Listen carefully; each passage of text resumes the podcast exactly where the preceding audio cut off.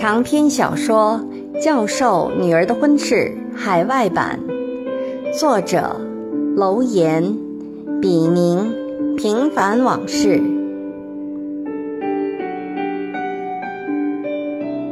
仅以此书献给那些在异国天空下挣扎过、奋斗过、迷茫过、失去过，更收获了的人们。让我们共勉。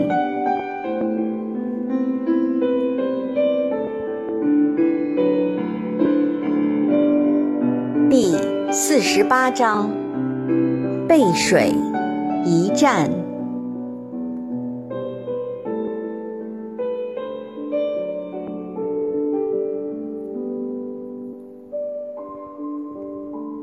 卜算子，乡愁。帆影白秋湖，鸥翅是新路。战绩乡愁雁自飞，心有相思树。泪眼难回眸，归去无舟渡。慈母冰凝密如网，离恨如钢铸。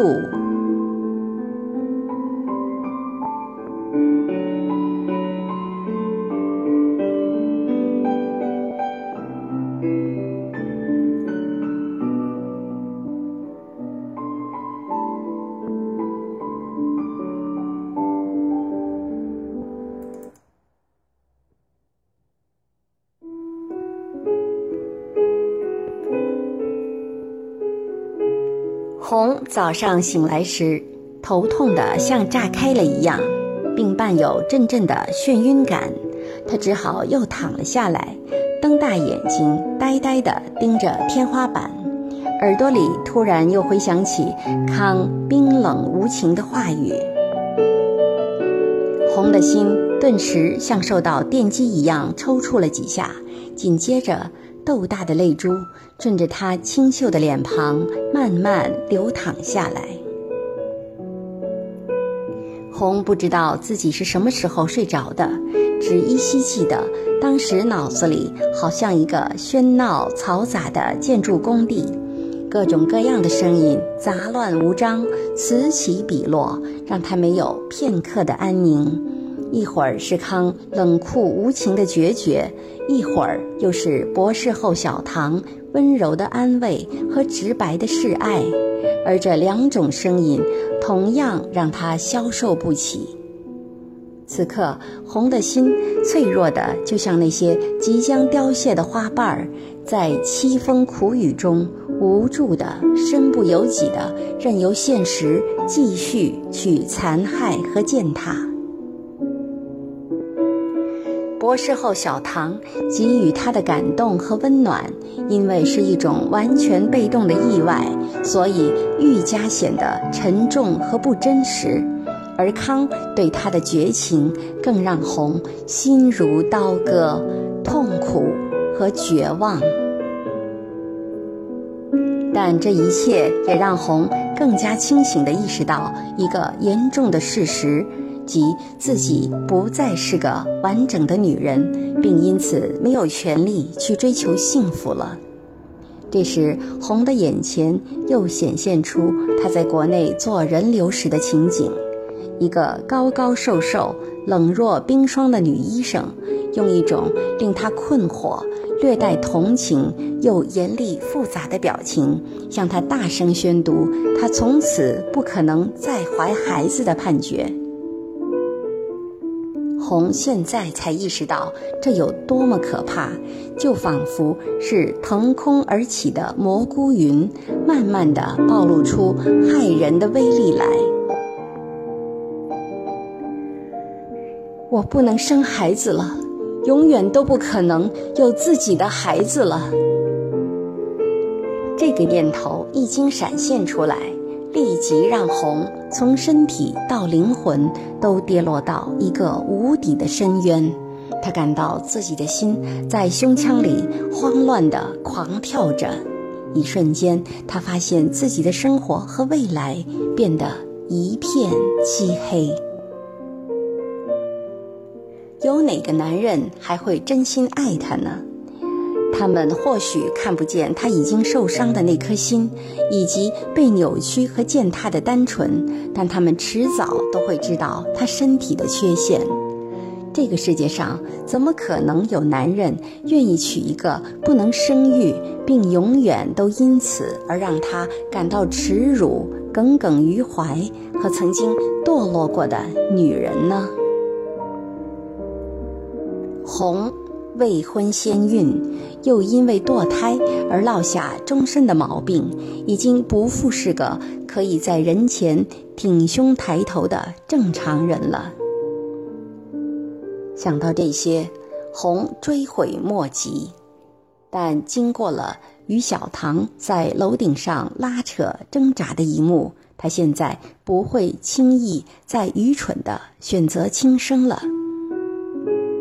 然而，对未来的恐惧和对过往的伤痛，还是让他有如即将溺毙在漩涡中的感觉。继而失望中的红渐渐升起了一股怨气和愤怒，他又为自己的权利和应得的利益做最后一搏，否则就太对不起自己了。想到此，红那颗脆弱的心里又膨胀出一种莫名的勇气来。红走进洗手间，洗了把脸，一抬头。在镜子中看到了自己蜡黄的脸色，十分显著的黑眼圈儿，一副憔悴不堪、人不人、鬼不鬼的样子，不禁悲愤交加，不能自已。刚才的决定又再次那么强烈的在他的意识中鼓噪起来。是的，他现在就要去康那里要个明明白白的说法。尽管如此，红的心里还是七上八下。他不能确定康的态度，更不知道自己破釜沉舟后的结果，因此深深的忧虑。这也难怪，一直以来，红在康的面前都处于被动和弱势。万一康从此不再理他怎么办？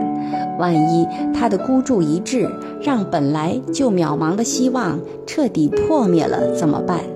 他能承受从此没有康的生活吗？他的日子还能像从前一样吗？红突然意识到，不知从何时起，自己已经踏上了一条不归路。他正被自己的情感和事态的发展推着往前走，后退是无底的深渊，向前则凶吉未卜。但至少还有些希望的亮光，这是他别无选择的唯一途径。红带着慷慨赴义般决绝的心情来到实验室，因为时间尚早，同事们还没到。康办公室的灯亮着，他一如既往早早就来上班了。红让自己定了定神，深深地吸了口气，然后来到康办公室的门前，条件反射般的。刚要小心翼翼地敲门，又马上改了主意，直接推门进去了。怎么回事？康那熟悉的、带着几分威严的声音从如山的文件堆里传出来。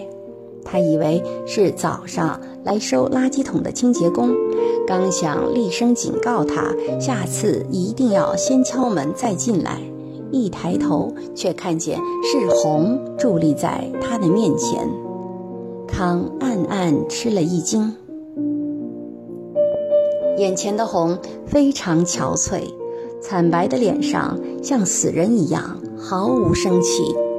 两个略微凸起的黑眼圈十分显眼，而又极不和谐的定格在一个对康来说很遥远的地方。还有红目光中那种他从未见过的冷峻和怨恨，都让他不寒而栗。坐，你脸色不好，要不要去看医生？康第一次用一种平等的语气和红说话，虽然在一般人看来这是再正常不过的事，却触动了红心中最柔软的地方，两行清泪又不争气地流淌出来。红昨晚和今天早上独自一人苦思冥想，积聚起来的那些几乎要将他吞噬了的种种对康的怨恨，此刻突然被瓦解冰消了许多。难道自己上辈子欠了康的？不然，怎么一来到这个冤家面前，自己的那些愤怒和大义凛然，转瞬就又变成外强中干的纸老虎了呢？你怎么了？有事吗？康看到红没搭腔，继续说道。他突然意识到，红一定还是为了昨晚自己在电话里说的那番话而来。但他万万没有想到，红昨晚会因为他而几乎自杀。他更料不到，在楼顶得救后，红几经沉浮的思想斗争和他破釜沉舟的决心。康相信自己能够驾驭得了红，所以在他的声音里，除了同情之外，还掺杂着自信的成分。再说，现在是上班时间，康不想把事情搞得不可收拾。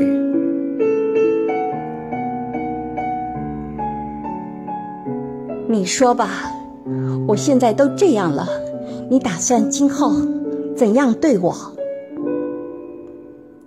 红浑身颤栗地说出埋在心底很久的话。康知道。红指的是什么？心里先感到一阵惶恐，继而是愧疚和同情。红，有话慢慢说，要不这样吧，今天下班，咱们再找个地方好好谈谈吧。康下意识地看了看没有完全掩上的门，有点顾忌地说。他不想让同事和下属看出他和红之间发生了什么不寻常的事。我现在就要你给我一个交代，今天不把话说清楚，我绝不会离开。红显得很激动，一副豁出去的态度。红。你别这样，你也知道我的情况，那你说我能怎么办？我也是为你好，不想给你不能实现的承诺和不切实际的幻想，我是不想耽误你的将来。康尽量说着软话，他看出红是真的生气了，所以第一反应就是先安抚他。此刻，无论时间和地点都不适合讨论这件事。我还有什么将来？对别人，我是个有缺陷的女人，我以后也不可能再嫁别人。我要你马上就离婚，娶我。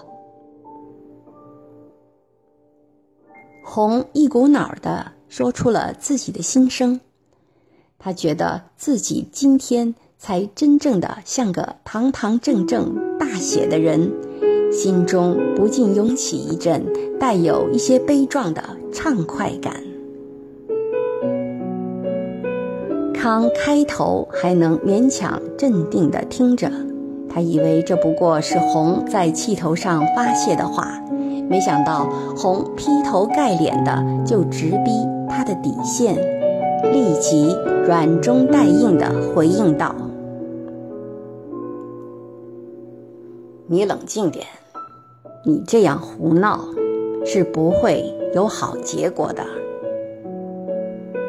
办公室里出现了一两秒钟的沉默，但紧接着，康看到红的脸上闪过一道坚毅和决绝的神色，那是他似曾相识的。杰当年要求离婚时也是这样的神情。直觉告诉康，这次红是动了真格儿，而绝非虚张声势。但康没有料到红会对他如此绝情。只见铁青着脸的红眼睛盯住他，一字一顿地说：“不然，我就去人事部告你性侵。我说得出，做得到。”一听到“性侵”这两个字，康顿时傻了，呆若木鸡，脑子里则嗡了一声，心里强装出来的镇定，一瞬间都坍塌崩溃了。这的确正是康最害怕、最不想面对的情况。他整天待在实验室里，打交道的不是老鼠。就是跟老鼠差不多老实的研究人员，他已经习惯了颐指气使和别人投向他的卑微和绝对服从的神态，而从未想过性侵这顶帽子会扣在自己的头上。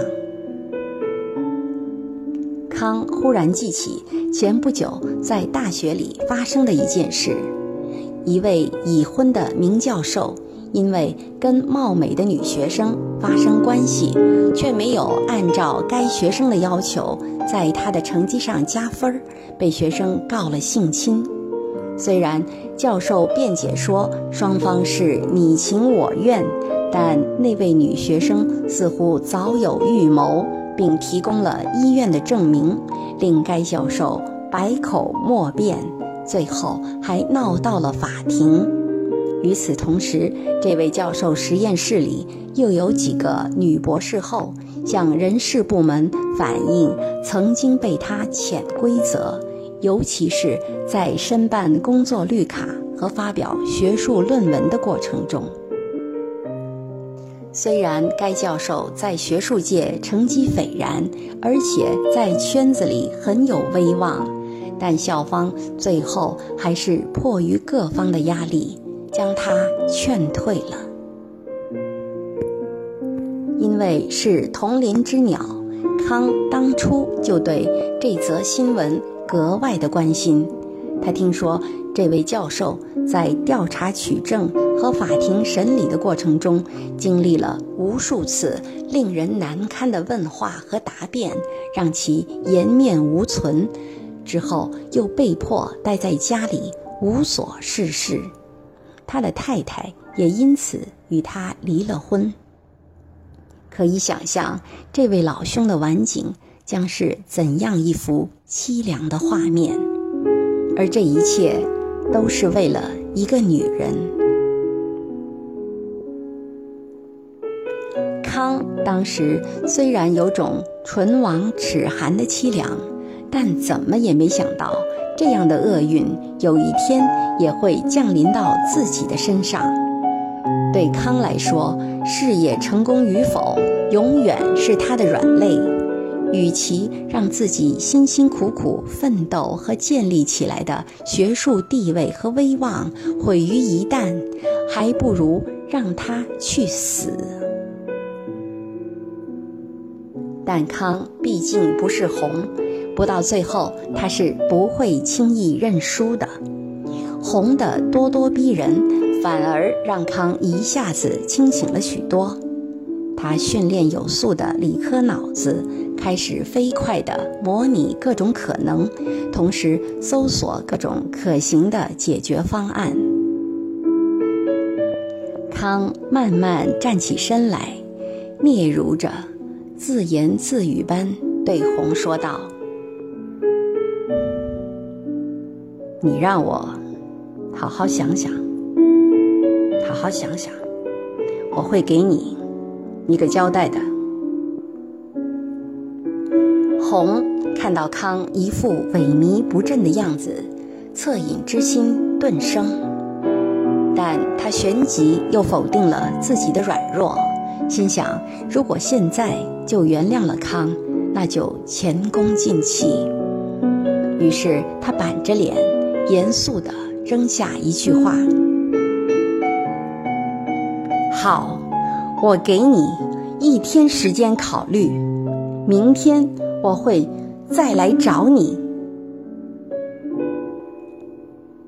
望着红扬长而去的背影，康瘫软地跌坐在椅子上。他思前想后，终于得出这样的结论来：即从红的语气和表情上判断，红还是爱着自己的。想到此，康的心中稍有些安慰。觉得还有挽回的余地，只是这一次他再也别想敷衍了事了。红，跟害那个前车之鉴明教授的女学生是有本质区别的。如果自己能离婚娶红，事情就会有转机。红应该也不希望让自己彻底完蛋。但自己倒确实是小看了这个女人，红并不像过去自己想象的那样是个任人捏脊的软柿子，这让康对红不由得有点刮目相看。可是反过来，也正因如此，康更担心爱恨交加的女人会因一时冲动坏了他的大事。万一红做出荒唐的举动，把事情闹大到了不可收拾的地步，其后果不堪设想，而且最终必然是两败俱伤。而康现在要避免出现这个情况，唯一的办法就是要当机立断，离婚。康的脑海里一闪现出这两个字。整个人几乎要崩溃了。当一个人的底线被触及，他的第一反应绝不是冷静的思考，而是产生出一种要天塌地陷的惶恐来。康从椅子上站起身来，像一只没头苍蝇似的，在办公室里来回踱步。平心而论。康当初拒绝红，本来也不是因为不喜欢他，而是还没有对自己和杰的爱情完全死心，对自己没有最后征服杰的不甘心，再有就是面子和折腾不起的顾虑，因此才要极力维持与杰的那个早已名存实亡的婚姻。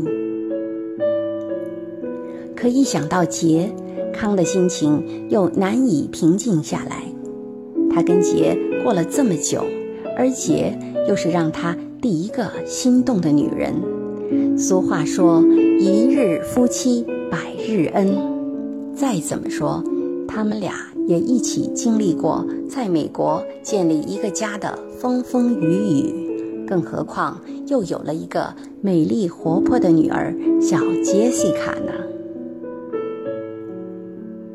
康对杰对这个家总还是有依恋的，但转念一想，杰在不知道他与凡、他与红的出轨时，尚对自己那么的冷淡和漠不关心。要是一旦东窗事发，杰必定也会和那位明教授同行的妻子一样，难免不把自己一脚踢开。无论男女，在性的专一方面，对自己的情人要比对自己的配偶宽仁大度得多。比如，一个女人可以容忍自己喜欢上一个已婚的男人，而不去计较那个男人曾和多少个女人发生过性行为，却对自己的老公偶然一次的出轨不能容忍，甚至耿耿于怀。其原因之一就是有背叛的因素在里面。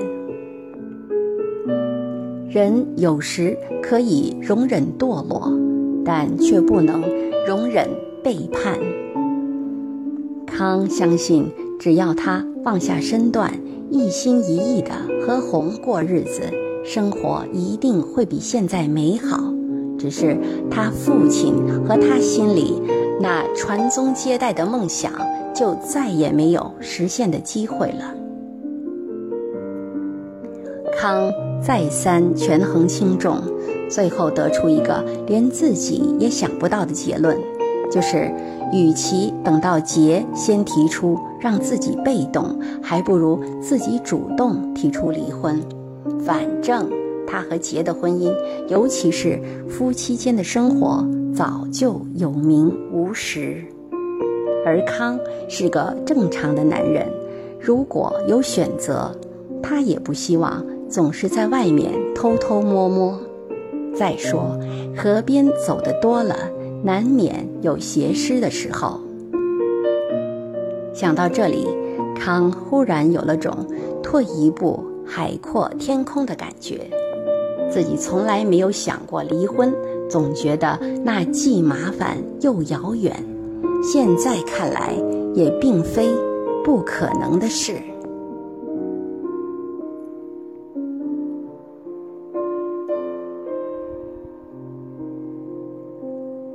张伟，现代诗。浮云。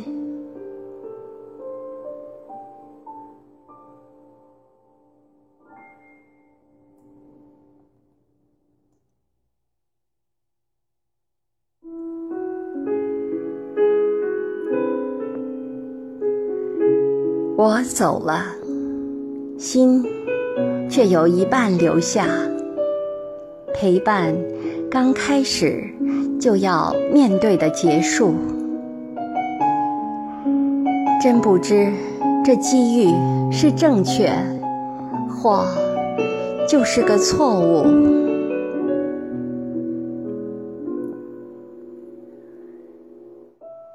邂逅的相识，还没被阳光温暖，你就飘去未知的远方。我虽望远欲穿，却再也无法寻到你的踪迹。我只好把一段段记忆串成一条隐形的珠链，贴在炽热的胸前，让它们去你的梦里飞翔。